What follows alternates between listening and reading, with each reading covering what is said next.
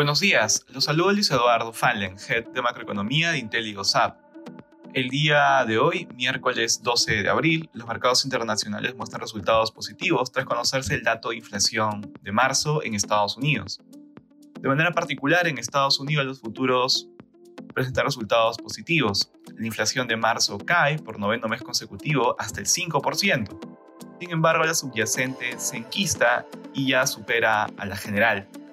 En cuanto a la respuesta de la Fed frente a la inflación, comenzamos a ver divisiones dentro del comité en donde el presidente de la Fed de Nueva York, John Williams, cree que aún queda mucho trabajo por hacer para lograr bajar los precios, señalizando un alza en la reunión de mayo, mientras que su contraparte, la Fed de Chicago, Austin Gould, hace un llamado a prudencia y paciencia en el ajuste monetario para evaluar el impacto de la contracción de las condiciones financieras, alineándose más con pausar el ajuste monetario.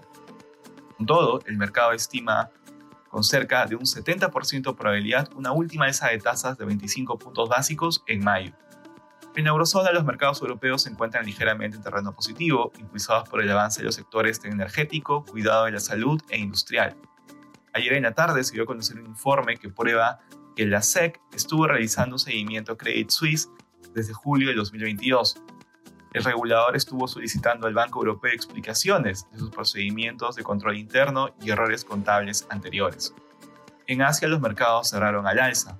En Japón, el índice de precios del productor de marzo fue de 7.2% interanual, una reducción desde el 8.3% del mes de febrero. Respecto a commodities, los precios del oro y del cobre suben durante la jornada. Finalmente, el precio del petróleo avanza, ubicándose alrededor de 82 dólares el barril de WTI. Gracias por escucharnos. Si tuviera alguna consulta, puede contactarse con su asesor.